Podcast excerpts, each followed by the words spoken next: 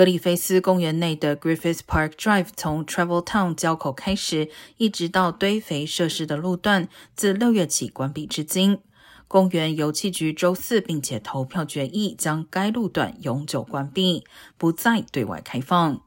该路段过去有不少用路人将其作为五号和一三四号公路的替代道路，当地社区长期以来受到大量车辆出入干扰。而今年四月时，一名七十七岁的年长者在骑脚踏车时遭到撞倒，并且不幸丧生，引发社区民众严重抗议。